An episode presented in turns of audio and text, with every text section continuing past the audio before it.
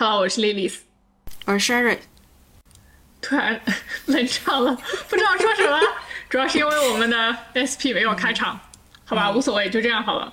嗯，感觉跳票了很多很多周，对吧？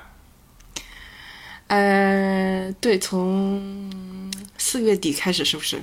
呃，反正就是过过完五一，没有是五过完五一。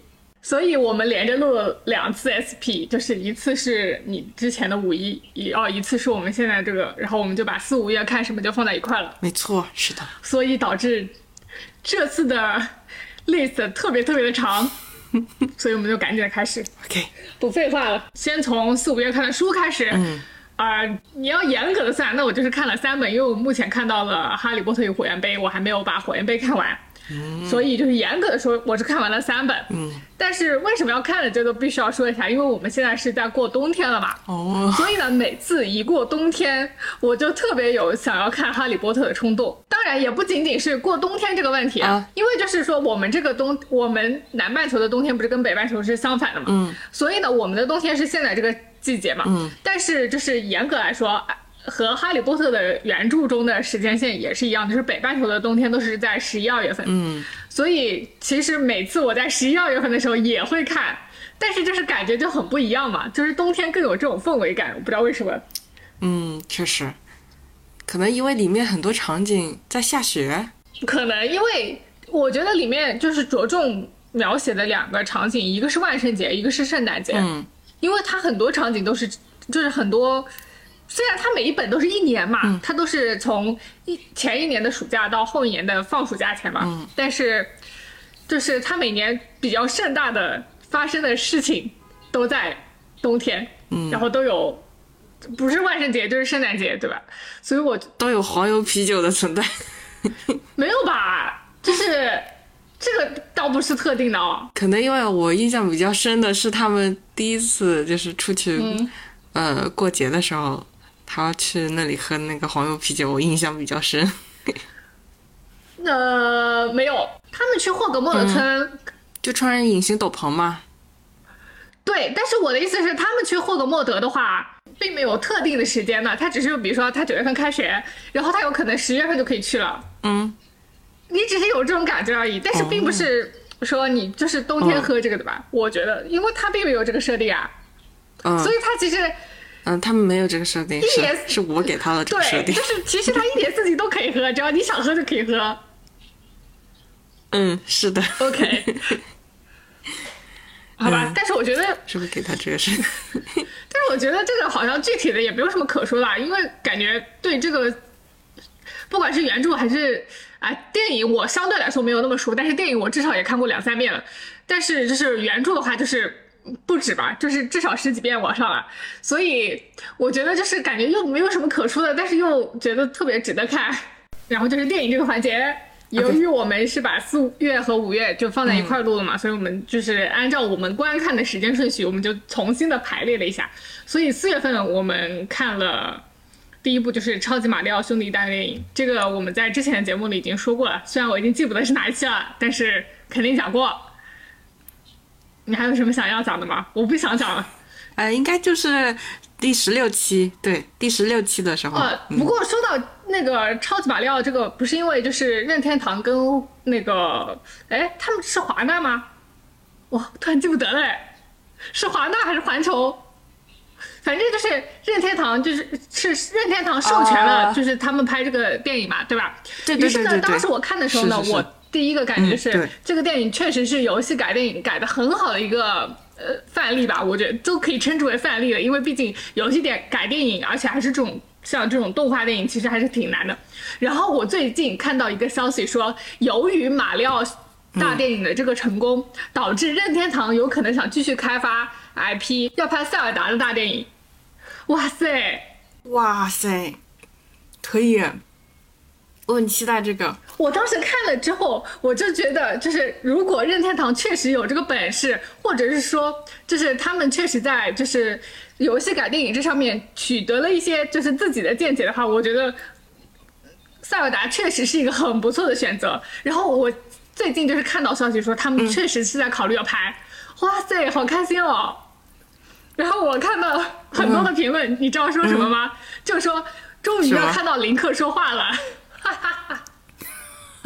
因为就是因为林克不是一直是个哑巴嘛，嗯就是我给有一些不懂的科普一下，虽然我觉得听到这个的话，可能不懂的就压根不会听了。就是说，林克在很多就是在应该是在，我不确定是别的游戏还是只有这两座啊，就是不管吧，就是这两座在那个 Switch 上的，一个是旷野之息，一个是目前的王国之泪，它有很多就是对话的内容嘛，就是你摁的话，它就是会跟那个 NPC、也不算是 NPC 吧，就是跟里面的各种角色会有对话。但是呢，每次对话到林克的时候呢，林克全都是没有话的，就是说他也不会说话，而且他也没有下面的就是字幕，因为一些角色他是会就是真实的说话的，他有配音嘛。然后呢，他在有配音的同时呢，他在下面就是对话框里，他会有他的话。然后有一些情况呢，嗯就是说它没有真实的声音，没有配音，但是它就是会有文字。但是林克呢是既没有配音也没有文字，他从头到尾就是没有文字的。就比如说，我打一个比方，就是在这次王国之泪中，他他有一个就是主线的任务吧，算是就是要去世界各地寻找塞尔达的踪迹。于是呢，就很多人呢就会问他说啊，听说你。因为他们之前的情况是他就是传说林克跟塞尔达都是都是失踪了，于是呢，人那些就是不管是主比较主角的角色，还是一些就是很边缘的 NPC，有可能会就会问他，就说啊，就是听说你们之前失踪了，怎么怎么样，你们发生了什么？然后呢，林克呢，照这个道理说，林克就需要跟他解释说他们发生了什么什么事情。于是，在这一段这个东西它就是没有画的，就是你可以在画面中看到林克就是那种手舞足蹈，感觉是在说话的样子，但是实际上它是没有字幕以及没有任何配音的，就是说。类似于说，我幻想林克会怎么跟他解释，所以林克在玩家里面他就是一个哑巴。我在想电影要怎么拍？那他肯定得说话呀，他不可能是个不会说话的，对吧？嗯嗯，然后呃，马里奥过后呢，你你就看了《铃芽之旅》，《铃芽之旅》有没有看啊？呃，《铃芽之旅》我们之前在第十六期跟那个宇宙探索编辑部一起讲的嗯，对，观后感。嗯，对。对然后呃，如果想听的话，就可以过去，因为我现在我就忘记差忘记的差不多了。十六期的时候印象还比较深刻一点。对，其实因为我们现在在讲四月的东西，我觉得其实已经就印象模糊了，所以我觉得就就是想要听我们之前讲过的，就往前听吧。我们在这里就只是记录一下我们看过这些东西，好吧？然后你下一步看的就是《名侦探柯南》的剧场版《贝壳街的亡灵》，你这个你应该是在看之前讲的对吧？我记得，啊、对，对，这个我看之前也提过了，这个就是重映版了。嗯，应该大家都看过了。感觉搬上荧幕的话，我以为重映版它会像我之前说过一样，会新增一些剧情，或者是清晰度会修正一下，但是但实际，上没有，所以感觉对还蛮失望的。哎，但剧情的话，还是呃这几部里面我还是蛮喜欢这一部的，就是它那个呃逻辑啊，剧情对，我觉得《贝克街的亡灵》确实是剧场版非常、怎么讲经典，因为就是我觉得它是属于我们就是之前在很很之前吧，就是那种说提到剧场版就一定会提及的一部，我觉得是对吧？像他近几年放的一些剧场版，其实我都已经记不得叫什么名字了。但是《贝克街的亡灵》嗯还是他剧场版很兴盛的时候的一个作品。反正我这我的感觉是这样，嗯因为毕竟我也是在很小的时候看，因为我我因为我已经不记得了。然后我有听到别的播客在讲他的，就是类似于说也是重映了过后、看了，然后就在讲它的剧情，然后我就听着觉得特别熟悉，我就确定我一定是看过。但是你如果就是你凭空的叫我回想，我是回想不起来的。嗯，确实已经时代很久远了，因为《名侦探柯南》剧场版就是非常流行的那个时期，我觉得已经过去很久了。嗯，最近出的这些几部都是感觉以画面啊、特效、动作作为主打那种。对，但是我觉得就是谁会谁会在看《名侦探柯南》的时候对他有这种期待呢？我只是想看他的剧情，就比如说他怎么杀人了，或者是他怎么就是发现了他怎么杀人，对吧？就是，作为一个侦探系列的东西侧重点是对，侧重点歪了。嗯嗯，我也觉得，好吧。然后呢，嗯就是我看的啦，就是《龙与地下城》这本，我其实本来并不想看，但是因为就是我听到很多人都说很好看之类的。然后呢，我之前听了一个播客，我已经不记得是哪个播客了，就是类似于说也是讲这部电影的。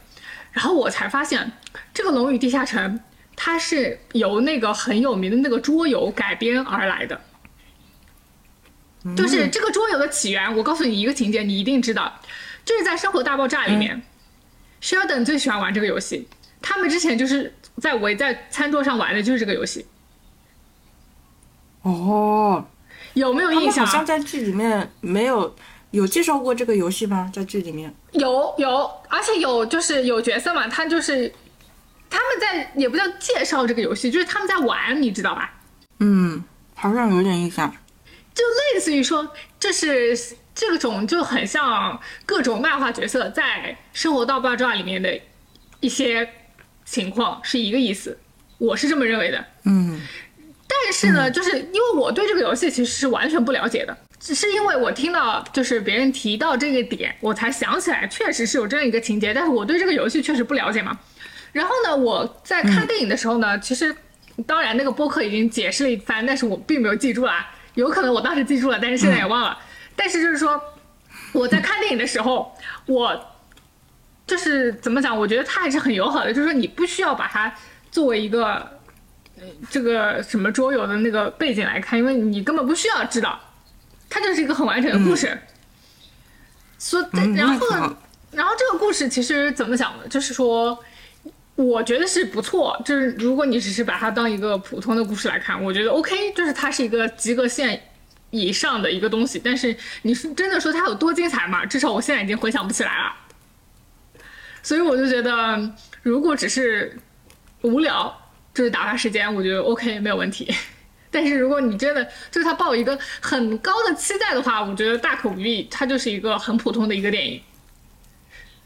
嗯只是说相对来说，感觉就是感觉在这之前可能烂片看的太多了，所以好像 就是怎么讲，就是啊，终于有一部看过去的了。拔高的，对，就是才觉得哦好看，就这样。但是实际上并没有，我只是觉得说啊，你如果觉得无聊看 OK，就是绝对没有问题。但是如果期待放的太高，我觉得嗯不可以，好吧。然后下面是一部国产片，我们俩都看过《长空之王》，你有啥想说的吗？嗯，你跟我说你看是因为你们领导叫你看是吗？哈哈，太好笑了。呃，对，我们就去看了啊。不是，然后我的评价就是为什么你们单位不组织去看？在我们单位不会强迫人去看什么呃这个电影啊那个展览啊，但是他也会微妙巧妙的大概说一下。咦嘿，更恶心我们有。分那个电影票的券，啊就是可以选你想看的电影去看。，OK，然后嗯对那天正好我们单位就是其他的呃有人要去看，你从要看这部。你从专业角度，你有什么想说的吗？哦，我真的很不喜欢这种愣头青的刺头的设定。啊，对，这个我们俩私下嗯就讲过这个事情，我也不喜欢。嗯，嗯，就我们目前就是国情来说，就是很少会有这样的情况的，真的，所以很脱离现实。嗯，所以看的有点，嗯，有一点难受，嗯，有点微妙。不得不说，这个说实话也是我们基于国情的自己的一个幻想，因为我们不知道到底是怎样的，是不是？就是就我目前有亲身看过的情况啊，不管是那些军人啊，还是我的那些同事们，嗯，嗯，他没有这种情况比较，呃，对对对，而且呢，怎么说，属于一个新人的情况下，嗯、一般也很少能够发现什么，探索到什么，啊，对对对，这个就是我觉得非常离谱的一个点。我之前转发了一个微博上的一个人批评的那个话，然后我觉得特别有道理，就是说他因为私自跳伞，于是他被发配去那个包那个伞包吧，嗯照理说呢，这个就是就是类似于说要给他一个教训，对不对？就是他在情节里面是一个这样的一个过程。但是呢，他在这个点以后，他就是去包散包了以后呢，就开始分，就是变成了两个分支。一个分支呢，就是说这个包散包原来的目的是为了让他就是等于说发配他，然后就是让你有一个教训，你不可以再干这种类型的事情。还有一个呢，就是衍生出了另一条线，就是导致他能探索出啊，我换一种就是那个降落伞，能不能是降落伞吧？我具体的我已经记不得了，啊，不要管我。这是什么？这就反正是让他发现了，说我们如果换一个伞，会不会取得更不一样的效果，对吧？但是呢，就是说照理说这两条这分分支的这两条线，它应该是并行的。嗯，在这个情节上，它需要同时达到两个目的。但是我觉得最后让他得到教训这个目的就已经被削弱了，就好像就是说，哦，就是他研究出来了，我们换一个伞，就变成了他一个大功劳。然后呢，就把他那个什么得到教训这件事情，就像抛之脑后，就这种感觉。对，就是感觉这个情节最后好像就是服务于他会发现这个解决方案一样。对对对。所以就感觉把之前那那个就是照理说你要找一个教训这件事情，感觉就忘了，大家都忘了这件事情，嗯，对吧？嗯，就很嗯，就感觉有一种就是像这种编剧写着写着忘了他之前前面挖过的坑，然后就把这件事情轻轻接过就结束了。嗯，我就觉得嗯怪怪的。嗯，但是别的话就是。我觉得别的也就那样。你让我特意去看吧，我肯定不会去，就是这个道理。但是打发时间的话，但是你既然都看了，你也觉得也就这样。对，也还可以，就是凑合看看，呃，也不出挑，也不难看，就是这样。对，就是对我来说，我我本身就是我主动去看，一定是有我想要看的东西嘛。但是我觉得就已经满足我了，我觉得已经够了。所以就是说，这个情节虽然在我这里确实有硬伤，但是我也不觉得它是一个很很严重的一个什么事情。嗯，还有一个必须要说的是，我还是很喜欢看那些飞机啥的，因为 我对这种东西比较感兴趣。嗯嗯，可以。嗯，它里面的场景做的还可以。嗯，对，因为他的导演是原来拍那个类似于说像就是拍飞机类型的那种宣传片的，所以他在拍这种上面就是给我个人的感官就是感觉特别爽。嗯，我觉得还不错。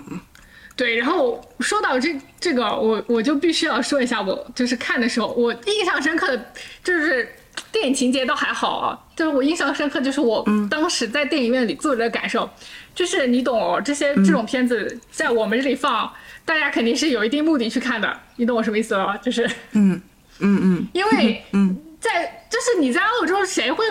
莫名其妙去看这样的一个电影吧，就是在反正在我这里不 make sense 啦。但是我不确定会会不会有人真的就是说啊，我就是纯纯对这个电影感兴趣，这个不得而知。但是呃，大家都懂，就是说进入电影院，你大概就知道你会遇到一什么类型的一些人。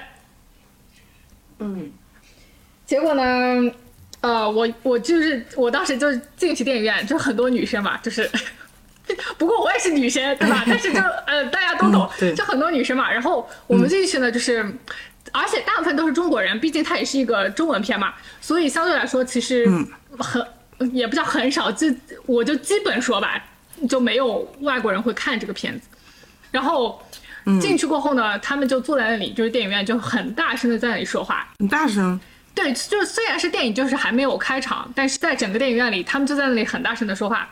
而且就是因为很多人都是不认识的人嘛，然后他们就看到他们背的包啊，然后那个拿的娃娃什么什么的，就在那里很大声的交流，我觉得很让我尴尬。嗯，就是我的意思是说，虽然我们默认这个电影可能都是中国人在看，但是我觉得这种行为也让我觉得有点奇怪。然后呢，我我买了我买了那个票呢，就是在就是一排的正中间嘛，因为我这个这一场就是。对比我之前就是吃一堑长一智，我终于知道要买最中间的票，而且要早早的买。于是我买了过后，which means 我周围肯定都是人。然后呢，我的旁边坐了三个女生，她们一看就是组团来的。然后我我刚才说让我觉得不是的，就是说话很大声的也有她们。结果呢，我当时的想法就是我并不想挨着他们坐，因为我觉得很很奇怪嘛。而且他们三个是组团来的，就是我如果直接坐坐在旁他们旁边是会有点怪怪的。然后呢，我中间好像就是就是包括我的位置就剩三个位置，然后我就想说，一般来说不会有人坐我、坐我旁边吧。于是呢，我就默默的，就是隔了他们一个座位坐在那里。结果啊，嗯，结果尴尬 对尴尬的事情就来了，就是他一直旁边一直没人，所以我才挪过去的。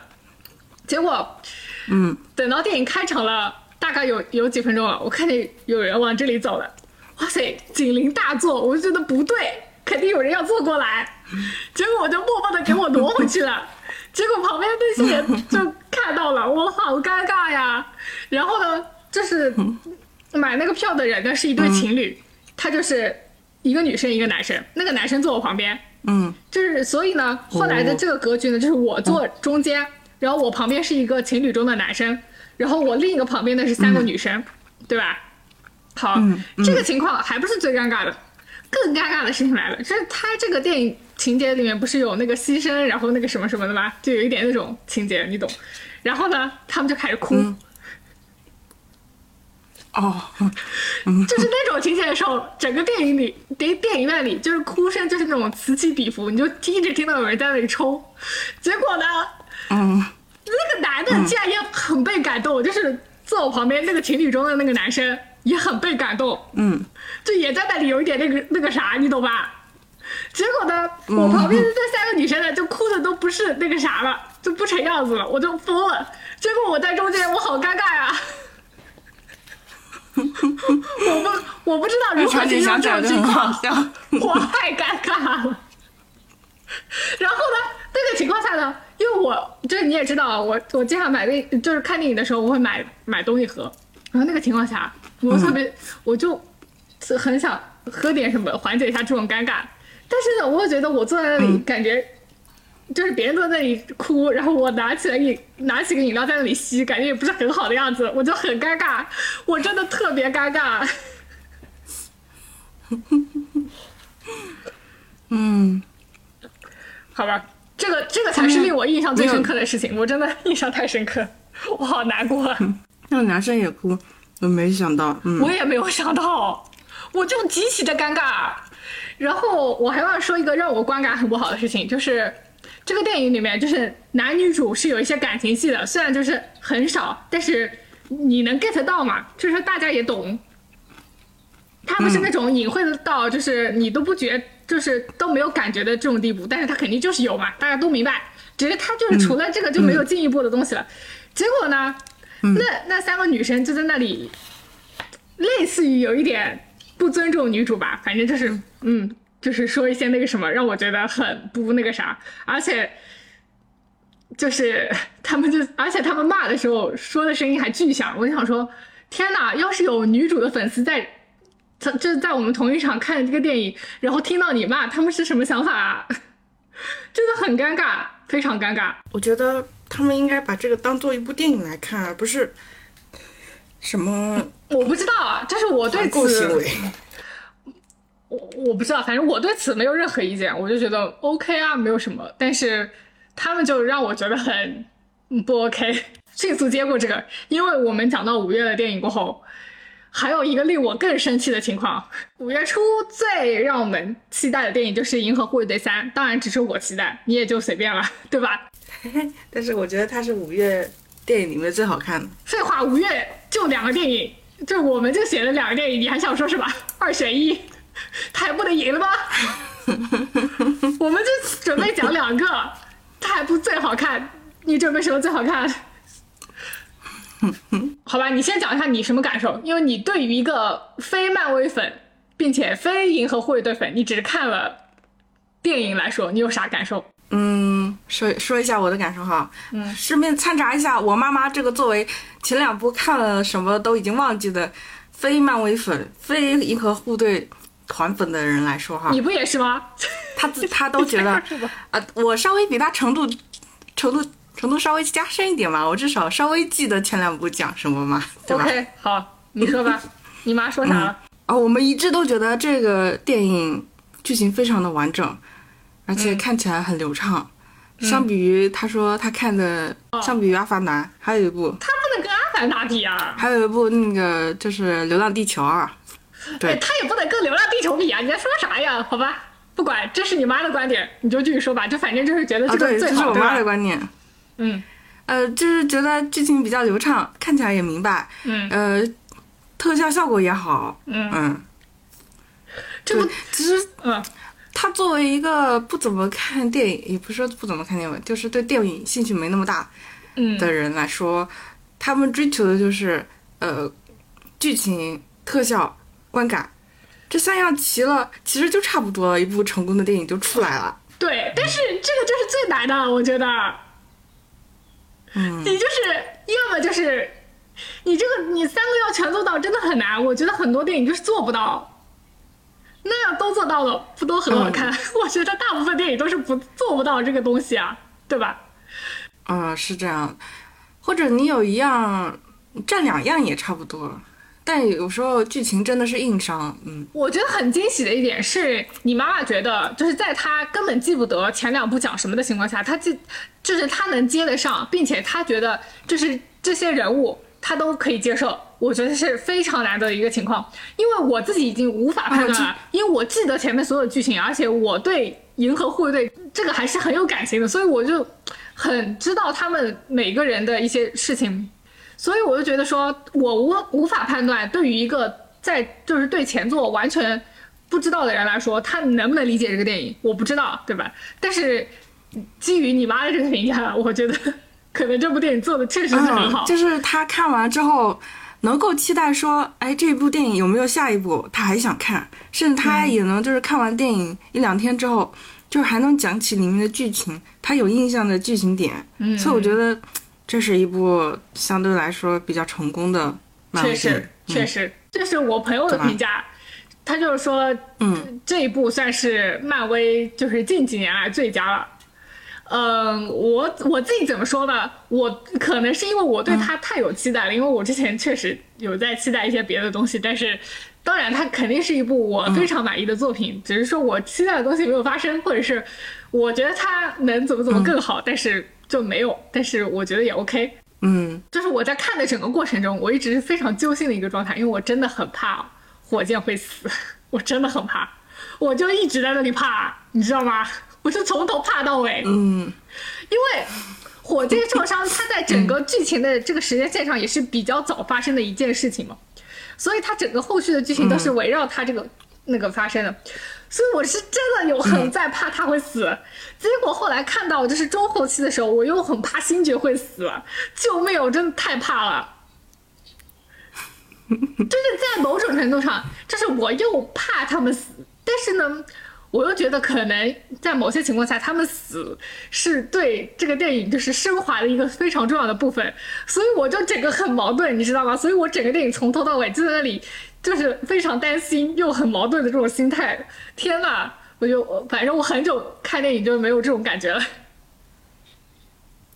我现在再插一句题外话，嗯，就是看完这部电影，我又跟我妈妈去看了《速度与激情十》嘛，嗯。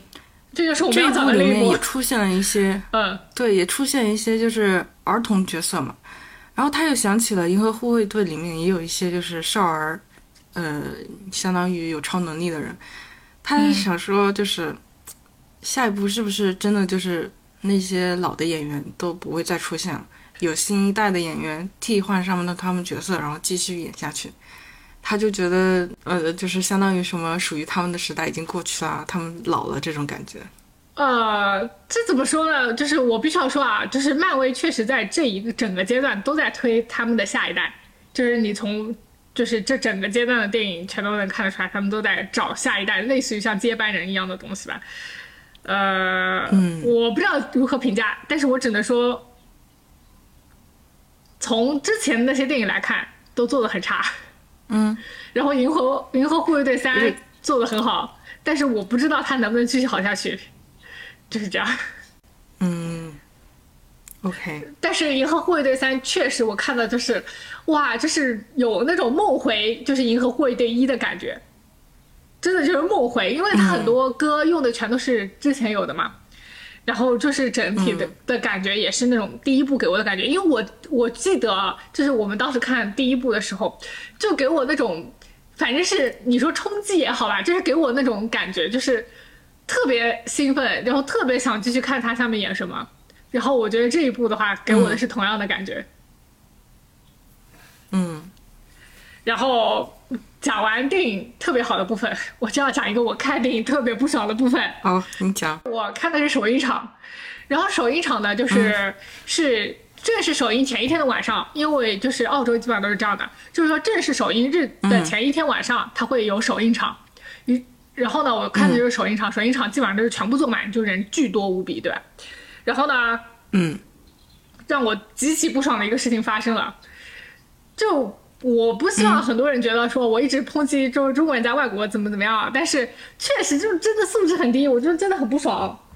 就啥呢？就是呃，我看的时候，呃，反正那个影厅就全部都坐满了嘛。就电影开场了，已经大概就是已经开场了有一段时间了吧，反正开场了有一段时间。呃，于是呢，就有两个人走进来，就一看就是一对情侣。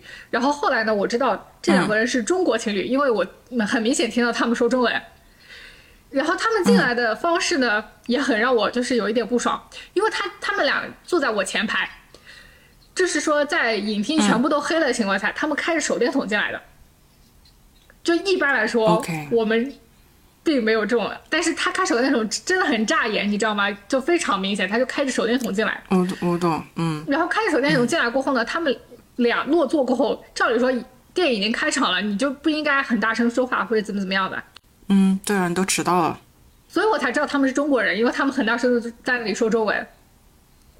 结果终于好不容易就是坐下来了手电筒也关了，也不说话了。嗯过后呢，电影就开始，哦就是开始那一段就是非常非常经典的，前面有一段就是在就是火箭的后面的一个镜头，然后就很长一个镜头，就是随着他走嘛。我印象特别深刻，就是那个镜头。然后那个其中的那个女生，她坐在我斜前方，因为我们那个电影就是电影院的那个座位吧，它是就比如说我坐在正中间，然后那两个人坐我前面的，它是一个斜就是斜向左，一个斜向右，它并不是正前嘛。嗯所以呢，就坐我斜前方那个情侣中的女生，就拿着手机一直在那里拍。啊，刚开始就在拍。对你真的非常明显看到他那个手机就是那个屏幕的亮嘛，因为他在拍照。然后呢，他拍了照，他还没完，他又开始录像，就因为他一直举着手机在那里，我我看到他在录，真的，电影院里面真的很亮。对，非常亮，就特别明显。他就在那里录像，所以他在那里举着手机，就一直没有放下来。结果，因为你知道他那个镜头就特别长嘛，因为他那个镜头就一直就是跟在那个火箭后面，就是随他走进去嘛，就这个镜头很长，他就一直在那里录，我就真的极其不爽，然后我一直在那里忍，你知道吧？因为我真的就是很很生气，就是想过去拍他，跟他说你不要再录了。嗯，然后我就一直在那里忍忍忍，忍到他终于放下手机，我真的很生气。我想说，我的天呐，你这是何必呢？感觉你整个电影观感都被破坏。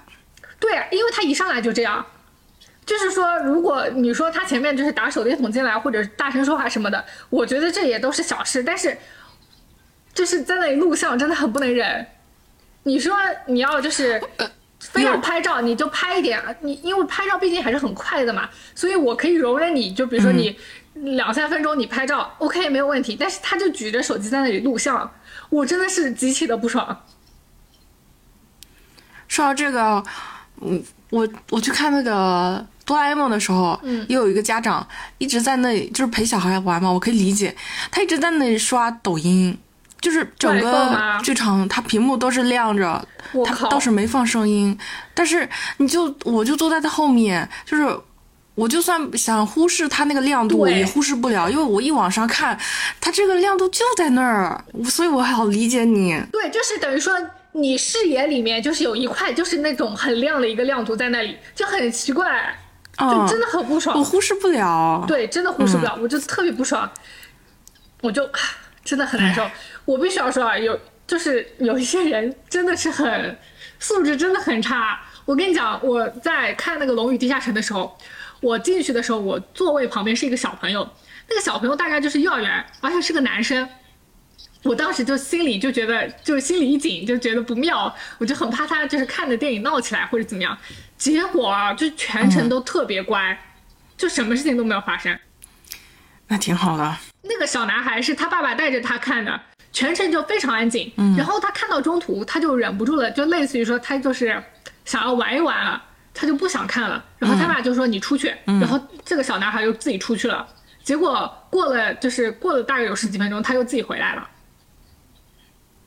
我觉得这样就挺好的，对那些家长也是不想看就出去嘛，对你，在门口等你小孩呗。就是就是啊，真的很不爽。嗯 OK，好吧，好吧下一步《速度与激情十》。你还想讲？我以为你刚才讲完了。嗯，也没啥好讲的，就是这部剧吧，嗯，特效还可以，剧情不太行。嗯，OK，略过。好吧，没有什么要说的，赶紧我们下一趴了。OK，下一趴。呃，下一趴就是国产剧。我的天呐，这我在写这个国产剧，就是我看了啥的时候，我有一种就是恍若隔世的感觉，就是感觉哇，这个事情就是感觉已经很久远了，离我，但是谁知道才是四月份发生的事情，好吧？呃，嗯，先说一部看的国产剧，就是《长月烬明》，它在四月份还是挺嗯怎么讲不叫火吧，就是讨论度还有点高。然后呢，我之前关注到他，就是因为他那个海报，他那个海报做的确实不错，就是有那种呃，就是那种飞天的造型，非常好看，就是很中国传统古典那种造型，不管是男的女的，他那个造型就很好看。但是谁知道，一一个是啊，他很照片，就是 you know，嗯，有一些演员的脸，谁谁是主演？哦，主演是罗云熙跟白鹿。好，白鹿我好像有点印象。他这个海报，就是一个是它海报的造型很好，还有一个就是是，嗯，就是令人很感兴趣啊，因为你这种飞天造型，就是你要你想它怎么在一个就是那种古装仙侠这种剧里面出现这种造型，其实还是挺少见的嘛，因为确实它不是那种很普遍的一种造型。所以呢，我对这个剧，当然我对他原本的小说什么的都不是很清楚啊，所以就是我对他是没有背景了解，但是我就是确实是被这个海报有吸引到的，而且就是类似于就是说啊，还是有挺多美女的那种，对吧但是呢，谁知道这个海报呢，确实就是一个照片。它这个照片呢，不仅体验体现在就是某一些美女的脸是照片上，还体现在就是它这个造型也确实是一种照片。为什么呢？就是因为它这个造型在它整个剧里面占的篇幅就是非常非常之小，所以我不懂为什么当时这个造型的海报就我我确实很难理解，它都能做成海报，因为以它的在整个剧里的占比来说，这个造型根本没有意义做成海报，或者是他们本来就是想用这个海报来达到一种宣传的目的，我只能这样理解。因为他们也知道这个造型确实很难抓人眼球，所以就会有一种被诈骗的感觉嘛。那这个就是诈骗了。对，确实是诈骗呐、就是诈骗啊！我就毫不避讳的说，就是诈骗。就是说我，我就话就放在这里，这一部剧，你要说就是大家演技啊，或者怎么怎么样了，你就你也就算了，就是大家都知道这些演员的演技怎么样，也不用我多说，他们在这个剧里的表现就是那种不好不坏，就是也没有拉垮到什么地步吧，也没有超常发挥。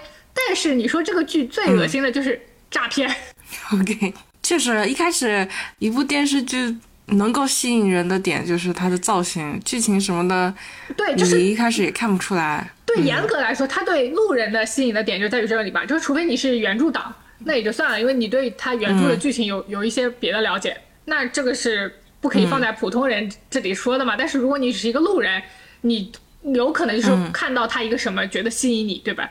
所以嗯确实有被诈骗到的感觉，就很不爽。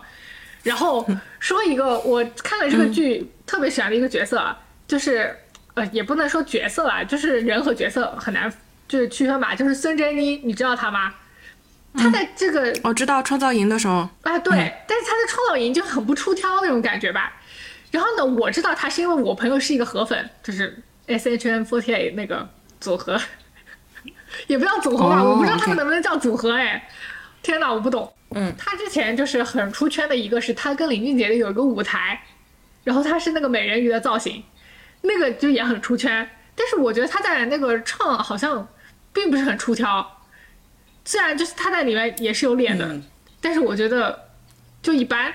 但是他在这个戏里面，有可能是因为这个角色也很好，然后人物也很好，所以他、所以我觉得他在这个戏里面特别的明显的好看，加上就是整个人物塑造的也很不错。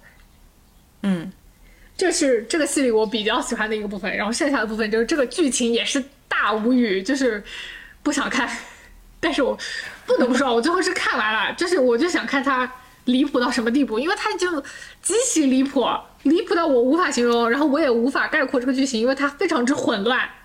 因为我在 我在就是看剧的这一段时间啊，我就一直在小红书上看到人家就解析这个剧情，就是帮你捋清楚这个剧情到底是一个什么东西。所以我最后搞清楚了，但是我就觉得说我需要花很多成本，就是额外的时间来理解你这个剧到底演了什么，那就说明你这个剧情简直是一塌糊涂啊！你这个剧情播出来就是让人很难理解。嗯，所以我才要花功夫，或者是还才会有人在小红书上做这种笔记，来告诉你啊，这个剧情演的到底是什么什么，就这种东西，我真的是大无语，不想看。这个推荐指数有多少啊？推不推荐看啊 不推荐，没有推荐指数，就是不推荐。OK，主要一个就是被诈骗到了，然后还有一个就是这个剧情就是稀烂。这是你我觉得啊，有一点是这样子的，就是说，假如说你在某一程度上诈骗别人，吸引人家去看剧，我觉得是可以理解的，毕竟这是属于一种宣传手段，就是不管你是什么程度的诈骗。你最后确实骗到人来看你这个剧了，那也只能说明你这个宣传手段用的确实是到位的。但是你把人骗到看你这个剧，然后你这个剧情稀烂，那你就属于不尊重观众了。嗯，是的，反正我是这么觉得的，就是说这比诈骗更让人气愤。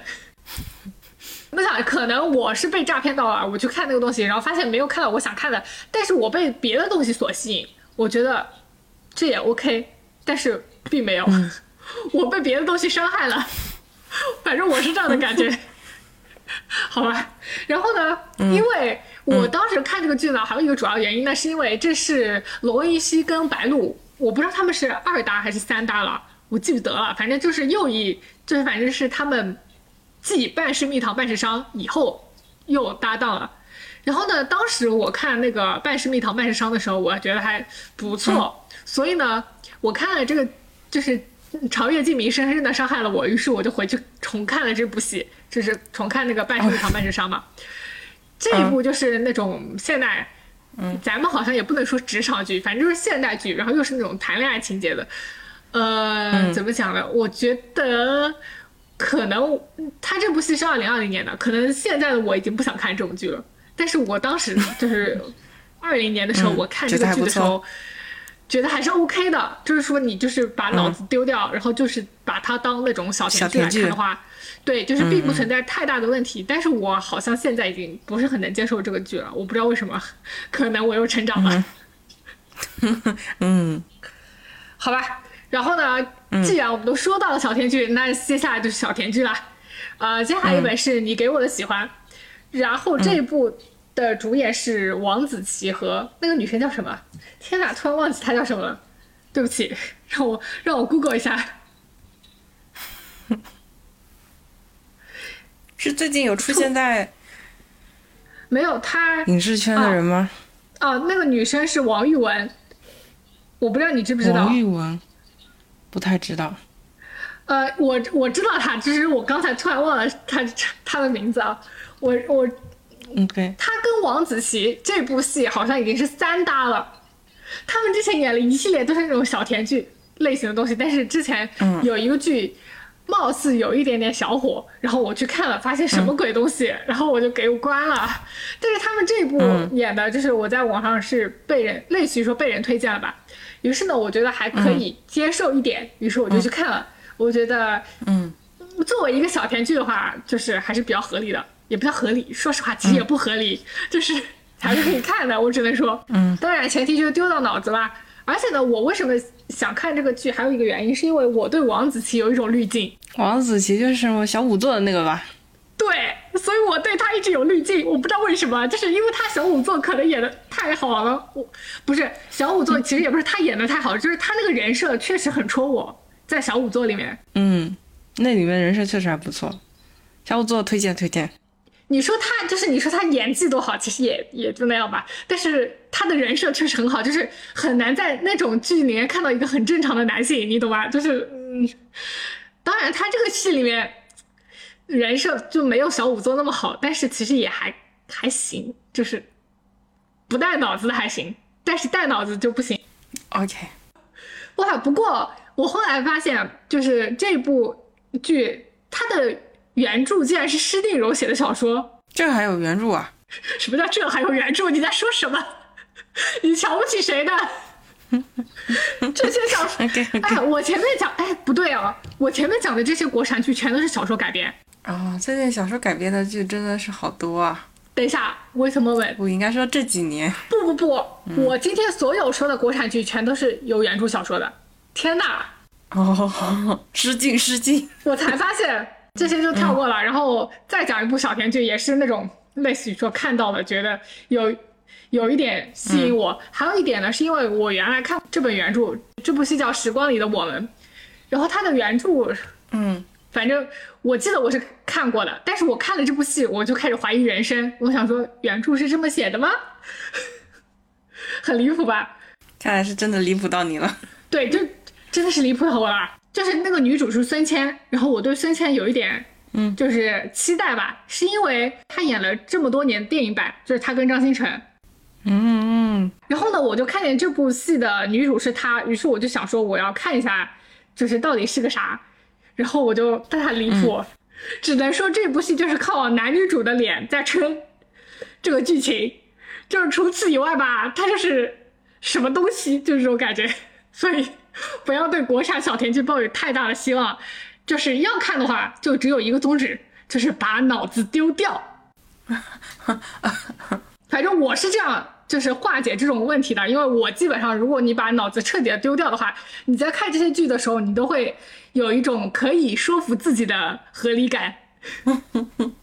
好搞笑。嗯，然后我们要说最后一部，最后一部我觉得是这些里边我唯一比较推荐的一部戏，因为我看的感觉很不错，并且给我一种感觉啊，就是它可以比，就是对比那个《你是我的荣耀》，我不知道你有没有看过，但是我听说过。给我的感觉是一模一样的，也不，对不起，我怎么觉得有一点拉踩的感觉？但是，但是我只能说，就是我我这里的观感确实是就是非常像的，而且，呃，男主的人设也有点像。嗯，对啊，我好像是是不是一直没有说剧名啊？这个剧名叫《三分野》，然后这个剧也是有原著的，原著是原著是尔东兔子。哇塞，这是我已经几百年没有看过尔东兔子的书了，但是就是你一听到这个原著，你就觉得嗯可以看，对吧？对，听起来还不错。这个作者的话，我记得好像还可以的样子。就是对于那种我们这种言情小说爱好者，就是我算是曾曾经的吧，现在已经不不怎么那个啥了。但是就是你一听到这种非常有名的这种言情小说作者，你就觉得嗯，感觉好像很对，对吧？嗯嗯，对啊，这这种感觉就，所以我为什么把它跟那个《你是我的荣耀》对比，就是因为你一听到《你是我的荣耀》的原著顾漫，你就说嗯可以看，对吧？就这种感觉吧。嗯，对啊，然后说一下，主演是张彬彬跟吴倩。哇塞，其实这个阵容我真的超级期待，因为张彬彬之前演了他跟虞书欣演的那个两个人的小森林，我还是很吃他那个的，就是不管是颜还是什么，我就觉得还挺好看的。但是我不太吃张彬彬的颜。真的吗？我觉得他演现代戏的颜很好，比他演古装戏好多了。他古装我也不太吃，他现代我没看过，但是他的古装我感觉不太可。他古装我不 OK，、但是他现代剧就是主要是因为我看了那个两个人的小森林，他那个现代剧的妆造我觉得特别好。然后呢，他这个三分野里面的人设也是那种有点类似性的嘛，所以我就觉得可以看。于是看了过后确实没有没有失望，因为我觉得他现代戏的演真的很 OK，非常 OK，而且他。就是跟那个小森林一样啊，他也有很多戴眼镜的情节，哇塞，真的很好，我就很吃。可以感觉可以去看一下，如果他的现代扮相不错的话。很不错，我只能说很不错，我非常吃他那个妆造。我只能说吃妆造了，因为他在那个妆造下面的颜，我真的很 OK，我太 OK 了，我就喜欢这种类型的。OK，然后女主是吴倩嘛，然后我之前对吴倩其实也一嗯、直、吴倩还可以。对，但是你知道什么吗？这个也是我们后面要提到的，就是是最近又在播那个浪姐嘛，然后吴倩就有参加那个浪姐，结果她就是在浪姐里面的真实的这个人吧，她跟她电视剧里经常演的那种，我应该说甜妹嘛，其实也还好吧，就是给给那种比较就是那种很活力的那种女生很不一样，然后导致很多人被她滤镜稀碎，但是我还好啦，说实话。我我觉得那不是说明她演技好吗？你可以对，就是看个人怎么理解，你知道吗？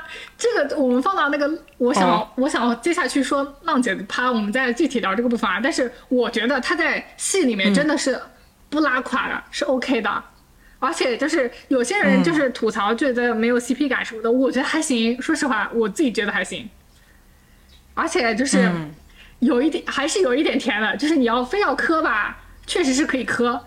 然后说到磕这个话题，嗯，又有人就是在吐槽，就是说说吴倩不参加任何的，就是怎么讲，他们就是在剧播的时候会有各种宣传，然后有一些扫楼活动啊什么什么的嘛，吴倩通通没有参加，嗯，就是他好像就是只拍戏，然后宣传活动一概不参加那种，我觉得挺不错的呀。对啊，我觉得反正戏拍好了，这些额外的东西要不要，都无所谓啊。但是很多人会觉得他不就是不营业，然后不主动搞 CP 这种，其实 I don't care。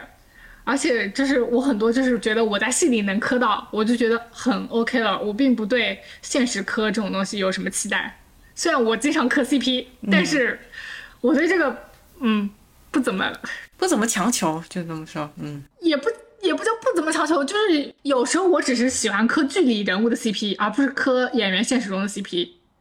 这一点我还是分得很开的。虽然、虽然我有一些会让你误解，我有时候磕 CP 有有在磕那个，但是并不是啊，并不是啊。OK OK，懂了。国产剧怕就到此为止。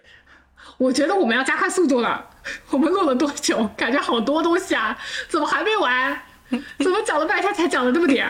接下来去一个 part 就是欧美剧。欧美剧讲一个之前大火的一个剧叫《Beef》，然后中文翻译叫《怒呛人生》。然后这个剧简直是被人家就是翻来覆去的解析啊，巴拉巴拉的。然后我必须要说，没有看完。嗯，就是真的让我很难看。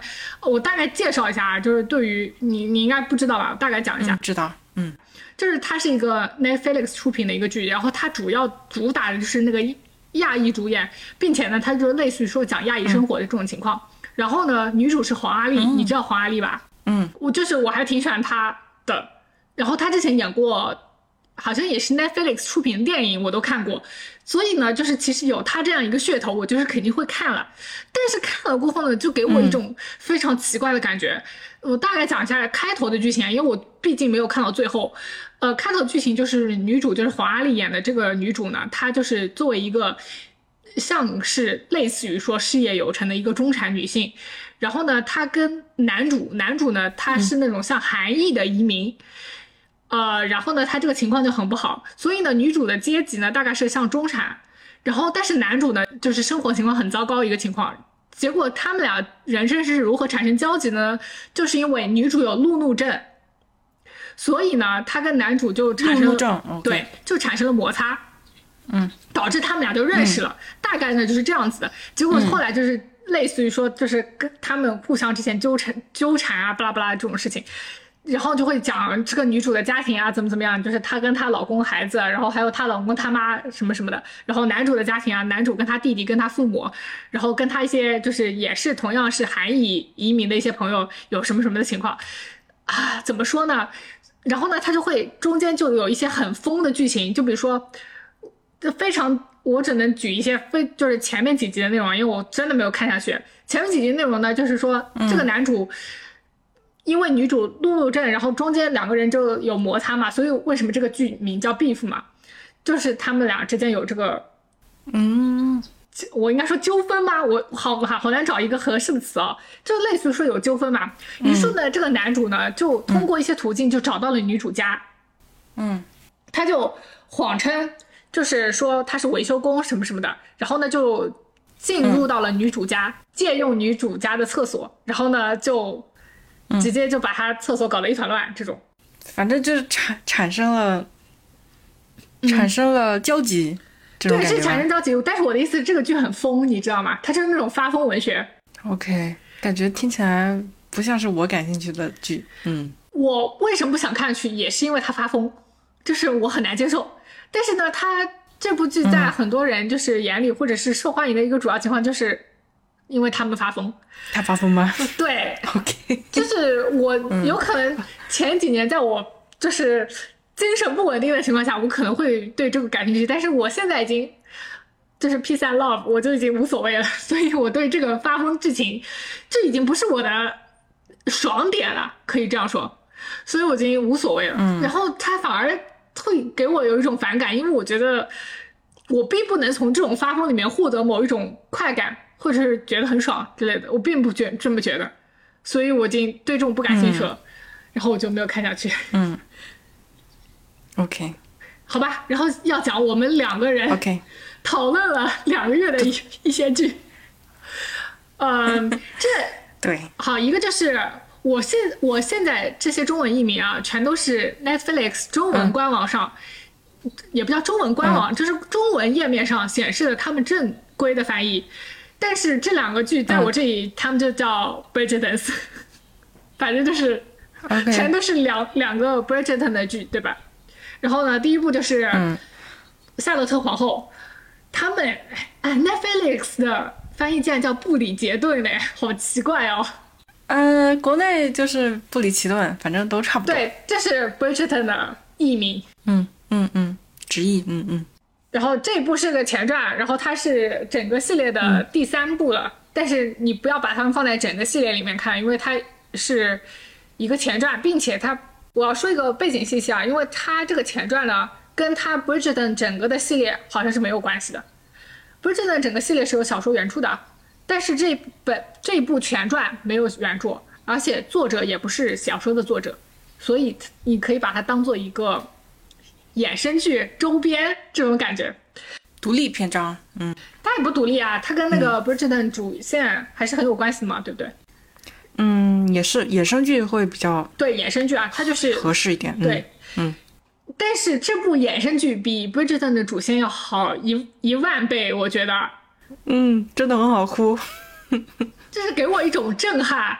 我不是，我觉得他讨论的议题都太深刻了，这是跟就是我们先讲 Bridgerton 吧，我觉得比较好，嗯容易理解一点。嗯，这部 Bridgerton 它目前放了两季，嗯。然后它的主要的内容其实就是小甜剧，嗯，没错，前两部基本上是，嗯。然后就反正在我这里就没有别的东西，我就觉得就是你就把它当欧美小甜剧来看，反正就一样呗。嗯，呃这一个套，路。对，还有一个就是它的场景还有妆造很不错，对，我很喜欢场景。妆造是 OK 的，嗯，但是它的剧情就如果喜欢《傲慢与偏见》那种风格的话，应该对这个应该也很不错。它的妆造跟那个类似，我感觉。呃对，但是它的剧情简直就稀烂啊，不是吗？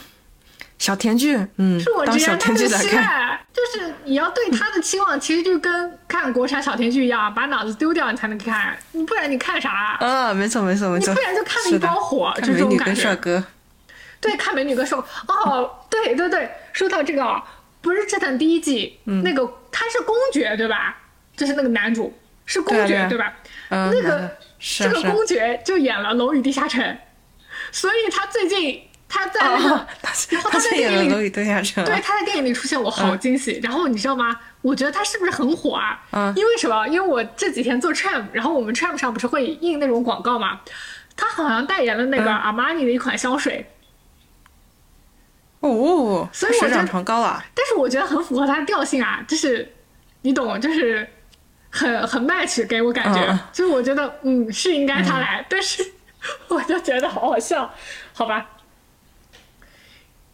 再插一个题外话哈，嗯说这个男主接下来几部他都不演了。啊，对，他在他好像第二季就没演吧，就没出现，因为第二季就是嗯大姐有回归，但是男主没有出现过呀。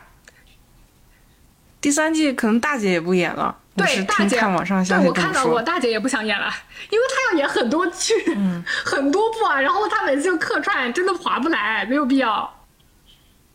嗯，好，第一部就这么略过吧，我觉得够够了。它就是个欧美小甜剧，对，，我们还是着重来讲一下这部前传。我是因为看了，就是把前传全部刷完了过后，我就觉得在 Bridgerton 就是主线的这个一季一季中，就前两季中，就埋了很多扣嘛，还是有很多铺垫的。对，有超级多的伏笔。然后我就回去看第一季的时候，我就换，我就在着重的看，就是关于就是那个夏洛特皇后的一些剧情，我觉得就是埋了很多很多的伏笔。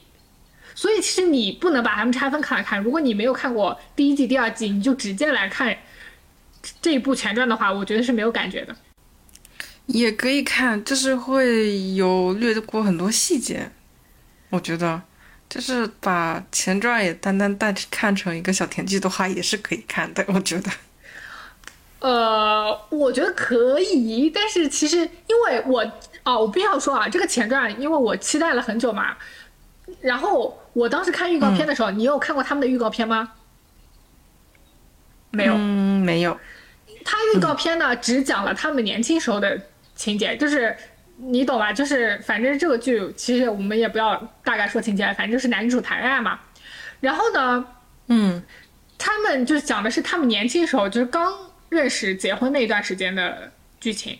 就是预告片里其实是没有。他就是正片里面穿插的剧情的，因为正片呢是就是他们年年轻的时候，就是刚认识的时候巴拉巴拉，然后结婚了巴拉巴拉，然后呢还会穿插他们现在这个时间线上，因为他们现在已经很老了，嗯，对，所以他这个不是互相穿插的嘛？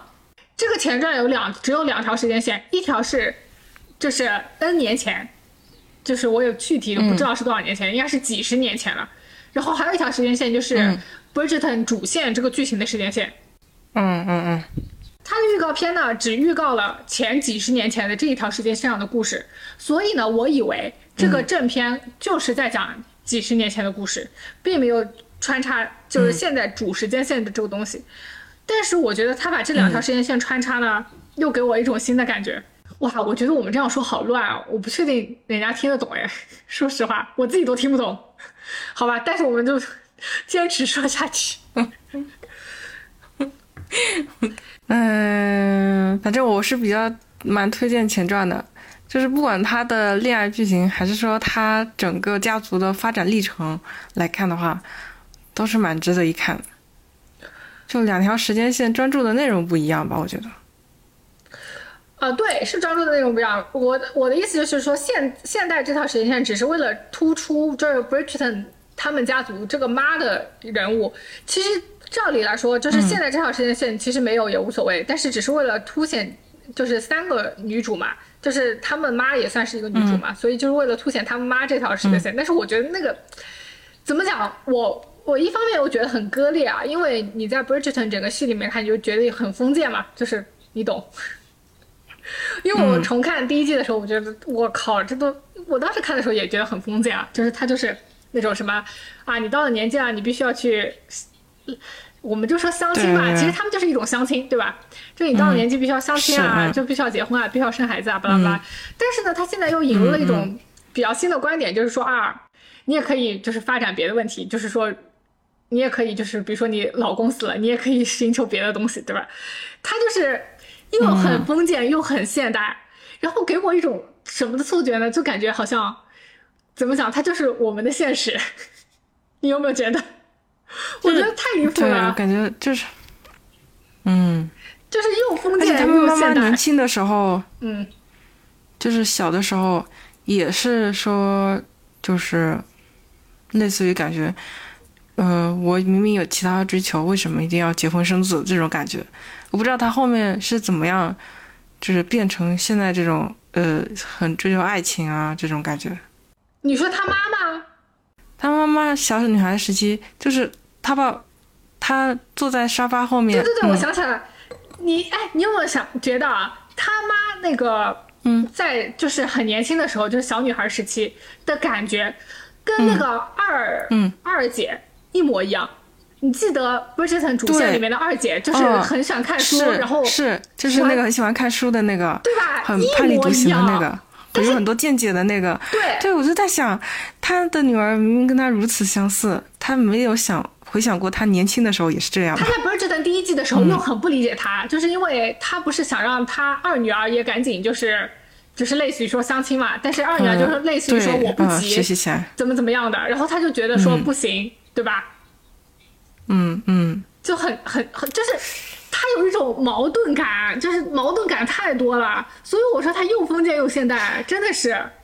但是我有时候又觉得很理解这种矛盾感，嗯，就感觉事情的发展好像就是这样子，嗯你不觉得？所以他就是就是在讲我们现代的事情啊，就是虽然他的剧情就是很架空，然后就讲的是就是类似于说很很封建王朝的事情，但是他就是我们现在也是这样的，又封建又现代，就是一会儿吧，就是。就是父母会对你有这种什么结婚生子的需求，一会儿吧，又很又很现代，对吧？你不觉得吗？嗯嗯，反正我是这么觉得的，就是我就觉得非常割裂，然后我就看的就是很矛盾，但是我又觉得说，嗯，确实是这样子的，所以我为什么一直认为它这个前传不可能是一个非常孤立的一个剧，就是因为你要把它跟嗯 Bridgerton 的主线结合起来，你才可以体会到这种封建感。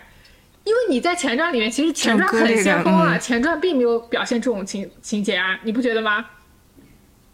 嗯，是，好吧，我觉得这个嗯，说不明白。说了这么沉重的话题，再 对再讲一下，反正无脑恋爱的部分啊，嗯。我真的觉得夏洛特皇后跟那个那个王子叫什么呢？他们的剧情，他们的恋爱很好磕，真的，我都看哭了，但是你不觉得？真的是纯爱啊！但是你又会觉得在，你看我，所以我为什么要说一定要结合主线？因为你在主线上看，你就会发现它很矛盾的一点，就是你虽然很磕那个嗯前传吧，对吧？但是你在主线上看，嗯，就是你有没有看不出来，我甚至觉得他想要杀他夺权呢。有一点？但是我我我自己的理解是这样子的，就是一一种就是他一个是不想让他死，但是他又觉得可能嗯就是如果他死了也是一种解脱。我我有一种这种感觉，我觉得。嗯哇，我觉得我们说的这个有点没头没尾，可能可能，我觉得直接这样听可能是听不懂的。Anyway，随便，我们都说的这么混乱。对，就是对，对，这个真的很，这这个很复杂。个我们自己记录嘛。我觉得这个很复杂，就是我觉得我没有一个很好的办法来把它说的特别清楚，因为如果我们要把它说的特别清楚，可能就是你要花一整期节目来讲这个故事，你才可以把它讲得很清楚。但是我觉得我们这样说的话，肯定是讲不讲不明白的，嗯嗯，好吧？反正就是十分推荐去看一下。嗯，对，就类似于说你要看两集无脑剧情，然后再能看到特别好的这个剧情，好心虚啊！要逼人家看两季很难看的东西。好，这趴就结束了，赶紧跳过吧。我们进入日韩剧，日韩剧感觉这个月这两个月吧，相对来说比较少。不过你虽虽然后面又加了一些，好吧？你先说一下重启人生吧，你这属于就是风头都过了，你才赶上这个热点是吧？你是为什么想要看呢？嗯，因为我突然就是看到有个片段，B 站上剪辑的片段，嗯。就是他们已经重重启人生好几次了，然后嗯。互相在做手势，互相认出对方的那个场景，嗯。那个太可对吧？爱了，你应该有印象哦。那个太可爱了，对就是是。就是两个小孩，然后路过彼此，然后眼神一交嗯，流，在然后在幼稚园脸边的时候，没有，他不是幼稚园吧？他好像小学，没有那么小吧？我感觉、呃他因为他们是小学同学啊，我忘记了，对，嗯，啊，那一对对对，幕太可爱了，小学小学，嗯，没错那一没错，幕太可爱了。嗯我觉得很感动，然后我就去看了，看了果然很感动，他们之间的，尤其是重生最多的那个人，居然为了朋友能够一次次在选择重生，而且他们最后。好，剧情非常紧张哎！如果他们最后都当不了那个机长怎么办？不过还好，也有其他重生的人在。我觉得他们，我觉得应该不存在就是当不了机长这个情况，因为你想啊，他们都做特训了，从小就在那里练习啊，什么就是要对前辈就是睡觉的时候拉帘子什么什么的都在练习啊！我的天啊，就很细，超级细啊！这有什么当不上的？就是类似于说一本终极攻略摆在你的眼前，就是要让你成为机长，你怎么可能成为？然后从小他们是成为机长啊，如果他们不能担当那个航班的机长，哦要怎么办呢？对吧？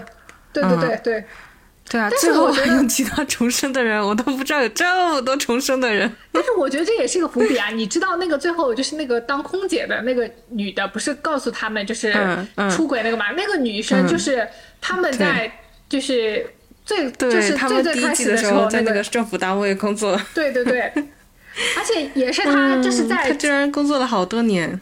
也是他在之前的一个循环里面，就是给自己创造的机会。我觉得，因为不是因为他不是跟那个女生说说、啊、你要不要，类似于说好像你要不要尝试一下新的？你怎么这么多年一直都待在政府单位？嗯，对对所以，是那个女生就嗯是因为受了他话的影响，所以她才变成空姐，才会有这个。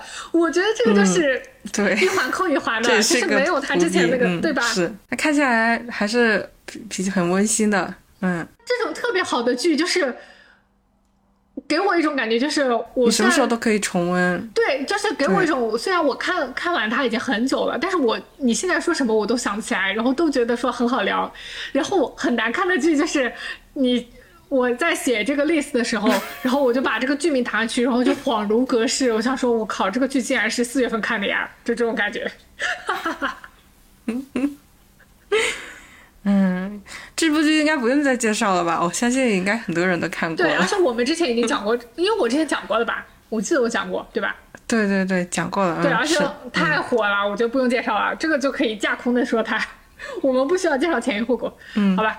然后 接下来我讲一部部韩剧，叫《非故意恋爱故事》，这一、嗯这是一部 BL 剧，然后。我就是，哎，我当时怎么为了看他的，我已经想不起来了。但是就是很好磕，就是两个男主，其中的一个男主，这个演技，哦，对，我想起来了，就是因为他演技很好。然后我看了一个片段，就是大概就是描述了一下，就是文字啊，就是人家发在微博上，人文字描述一下这是一个什么场景。然后呢，下面就播了一个视频，然后就是播那一段，然后其中的一个男主，哇塞，这个演技确实很好。然后我我当时看了，我就想，哇，一定要看，我觉得很好磕。然后看了，觉得确实很好磕。但是呢，它又是那种非常简单的那种 BL 剧情，就类似于说啊，就是一个，反正就是两个男主嘛。然后一个男主呢，他就是，反正就是工作不顺利吧，于是他到一个很偏远的地方散心，然后呢就遇到了另一个男主。另一个男主呢，谁知道就是那种做。他是做瓷器之类的一个大师吧，然后呢，男主一本来就一直很想就是接触到他，结果后来就在一个，但是就是男主二他就已经退隐江湖了，类似于说，他就一直很想，嗯，就是找到这个这个人嘛，然后他就怎么样，他一开始不知道，然后后来反正就是知道了，就类似于说他就对这个。人有偶像崇拜吧，反正最后他们俩就谈恋爱，反正大概就这个东西。哎呀，说不清楚。你就反正就也是谈恋爱的，反正也是谈恋爱的剧，然后反正就是很好磕，就就就完事了，就没有别的。但是真的很好磕，太好磕了。我现在想想我就觉得很开心。OK，好吧。然后下一部，呃，它这个有点像，好像是漫改剧还是什么来着？我也忘记了，反正如果能够接受就是日剧那种浮夸的表演风格的话，我觉得可以去看一下这部。嗯，这部就是，呃，男女主都在婚庆公司上班，啊，然后他们就是给 嗯给别人提供那种婚庆服务的，就是妆造啊，嗯、灯光啊，包括一切一切一切的这种婚礼的哦，庆典的东西。婚庆公司，呃、先婚后后爱故事，男女主男女主假结婚，然后婚后恋爱这种感觉啊。我比较吸引我一点就是，他们最近有个剧情就是，嗯。呃，日本有很多动漫嘛，有纸很多纸片人嘛，嗯。然后有一个顾客就是想跟他的纸片人结婚，拜嗯，访了好多家公司，很多婚庆公司都不接，只有这男女主这家公司接接手了。真好哎，啊！还由此，对，还由此推推出了就是说一系列关于跟纸片人就是婚庆相关的活动，就是让广大人跟他的纸片人婚姻有一个有一个 仪式举行婚礼的地方。啊，就有一个对仪式嘛，太好了，我觉得这个很好玩，嗯，太好了，嗯太好了呃，。其他的就是无无脑小甜剧的那种。OK，、呃，只要你能够接受日剧那种浮夸表演风格，以及 女主的湿发风格，不知道为什么最近日剧里面好流行这种湿发的这种妆造，我很不喜欢哎。都不是日剧流行，它就是日本就是流行这个啊。它不管是日剧还是那种演员参加那种什么时装周什么，就是会这个发型，我真的啊好生气啊！它都是啊，它都不是湿发，它在我这里就是油发，你知道吧？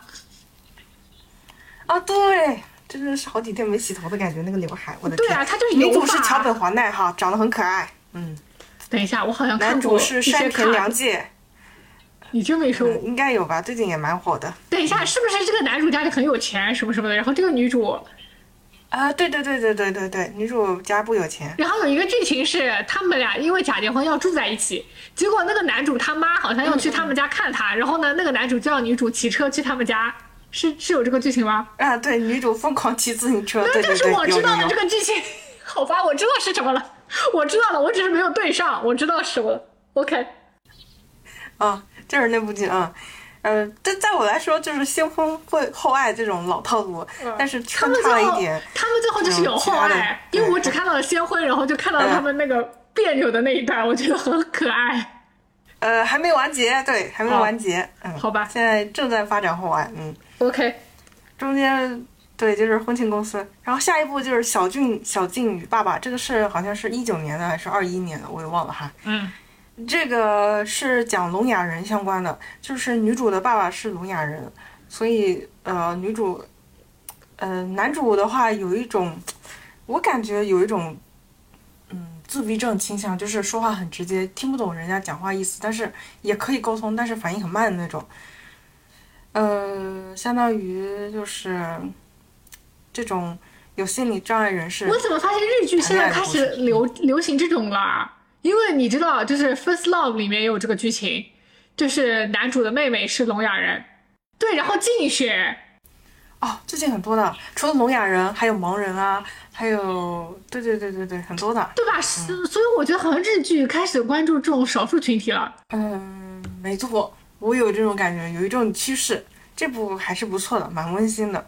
OK，Next，Next，Next，就是《灵人四银河》，这个是从漫画动画片改编的哈。嗯，动漫讲述的是改编的吧？男主是漫画家，哦，呃，没错，动漫还是还有漫画，嗯我也不知道哪个先来，哦应该其中一个先来吧。OK，OK，男主是漫画家，啊、女主是外星人，能够倾听他岛民的声音，但是他倾听不了岛外的声音。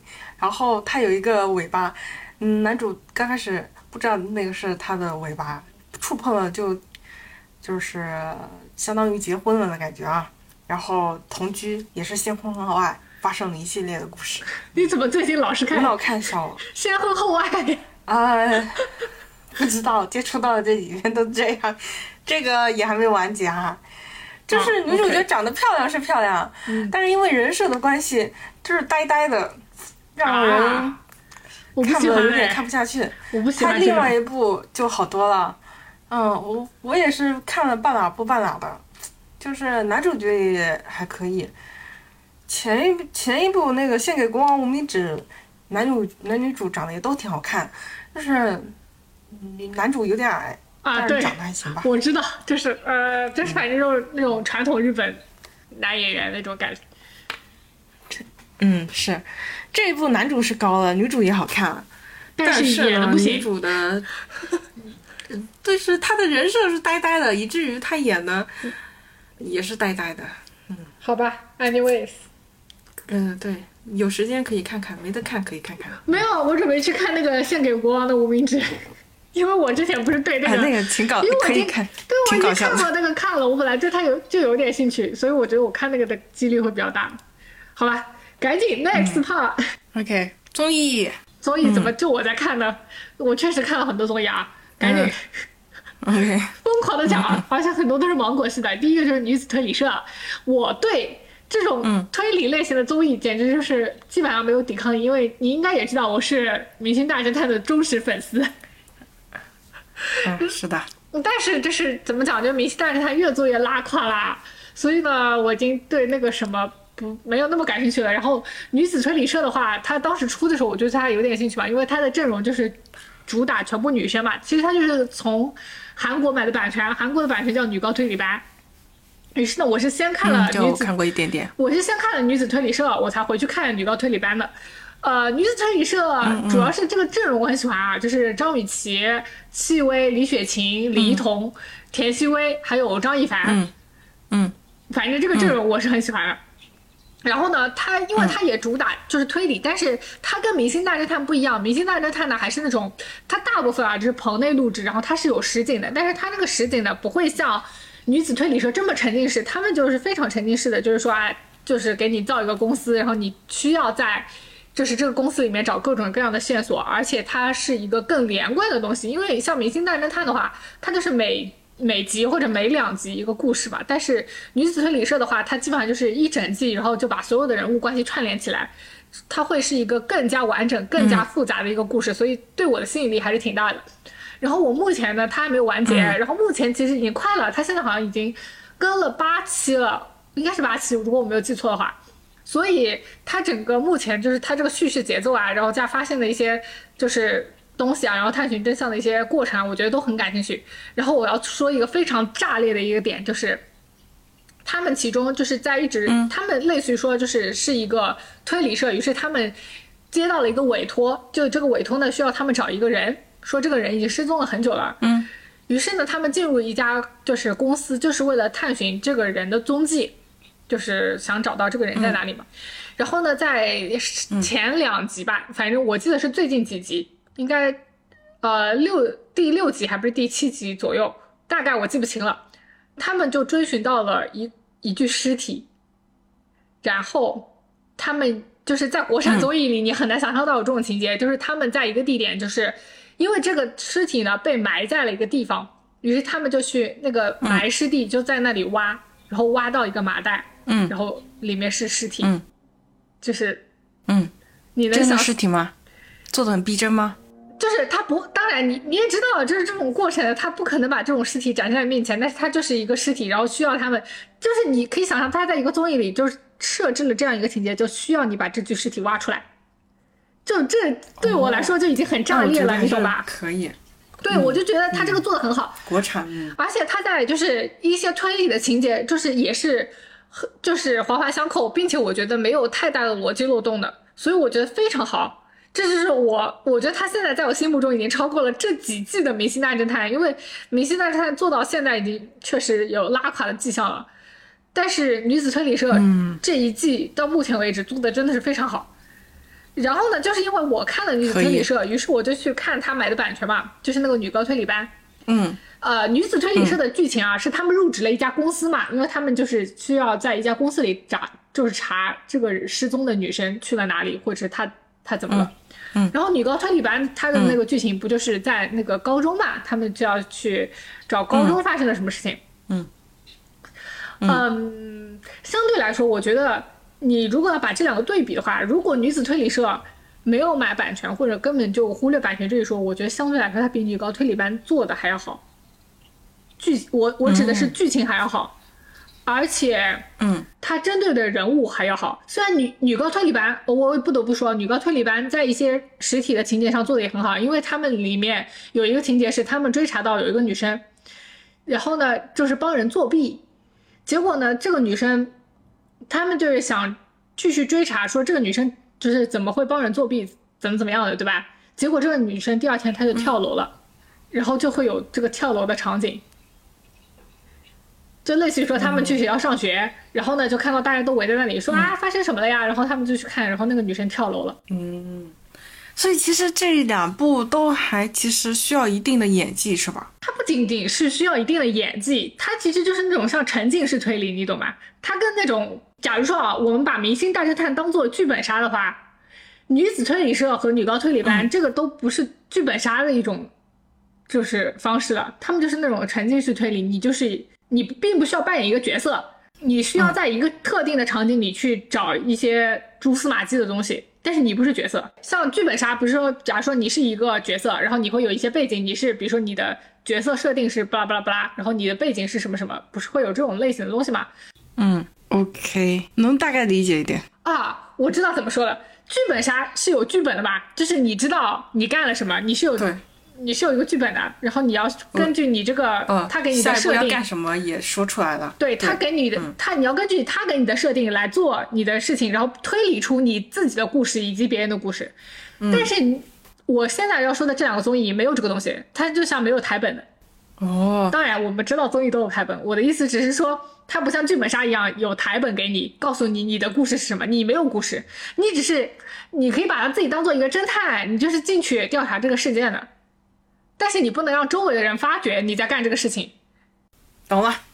相当于他们在那个场景里面也有类似 NPC 的人物存在，然后他们要探索这个案件，要问他有们一些问题，对吧？有有没有对但是他们不能，你他这个难度很大，你不能直接问 NPC，嗯，因为你在 NPC 眼里，啊你是一个，就是我们以女子推理社为例啊，女子推理社里面，你他们的角色在 NPC 眼里就是一个新入职的员工，你不能让哦。NPC 察觉你在调查这件事情啊，那 NPC 肯定觉得很奇怪，就是你为什么调查这个事情，你不能让人知道，你还要隐瞒身份，对啊，所以我就说像警察潜伏那种感觉，然后你就要搜集线索什么什么的。哎呀，就是我我希望我解释明白了，但是我觉得最好的办法就是自己看了，你就更明白了，OK，好吧？嗯，然后接下来就是一些老掉牙的综艺，《向往的生活》第七季，我既然还在看，我也很佩服我自己。哇塞，我有可能一直对他有一些滤镜吧，就是说他放了，我觉得也可以看，毕竟一个礼拜就一一集。但是呢，他这就是《向往的生活》最终季了，然后有一种让我觉得回到过去的感觉，就是他把他把彭昱畅、张子枫、张艺兴都不在了，就剩何炅和黄磊，然后呢，还是继续叫一些老朋友，我觉得又有那种回到初心的感觉，给我一种，所以我觉得还挺好的。嗯，那可以，我觉得它是一种给我回到初心感觉啊，就是说有点第一季那味儿了。但是呢，第一季的时候不是会感觉就是很苦嘛，就是他们那个烧饭要用那个灶，然后要劈柴生火，然后那现在呢就有那种什么煤气灶啦什么什么的，还就他们还接了那个洗衣机的广，然后还有洗衣机什么什么的。就是你在某一种程度上说，也是一种向往的生活吧。就是你又回到了最初，但是又跟最初不一样了。你明显就是生活条件也改善了，然后，然后也不需要为这种什么吃饭就是烦了。我觉得也不错。我不知道，我只能说，可能就是因为情怀，所以我还继续在看。但是你说，你真的要说，就是它有一些新的突破吗？它有一些新的值得看的点吗？我不知道，我只知道就是。你在看一些老朋友又回到蘑菇屋的时候，你会觉得还就是这个感觉还是很不错的，我只能这样讲。嗯，可以，这也是另一种有始有终吧。就是我既然从第一季开始看它，我就看到你结束吧，我就有一种这种感觉。哇塞，好凄凉！他没有，他没有突然停止，有一个很好的道别，也很不错。对，我觉得就是好好道别吧。反正嗯，我会把这一季都看完，然后我觉得就这样吧。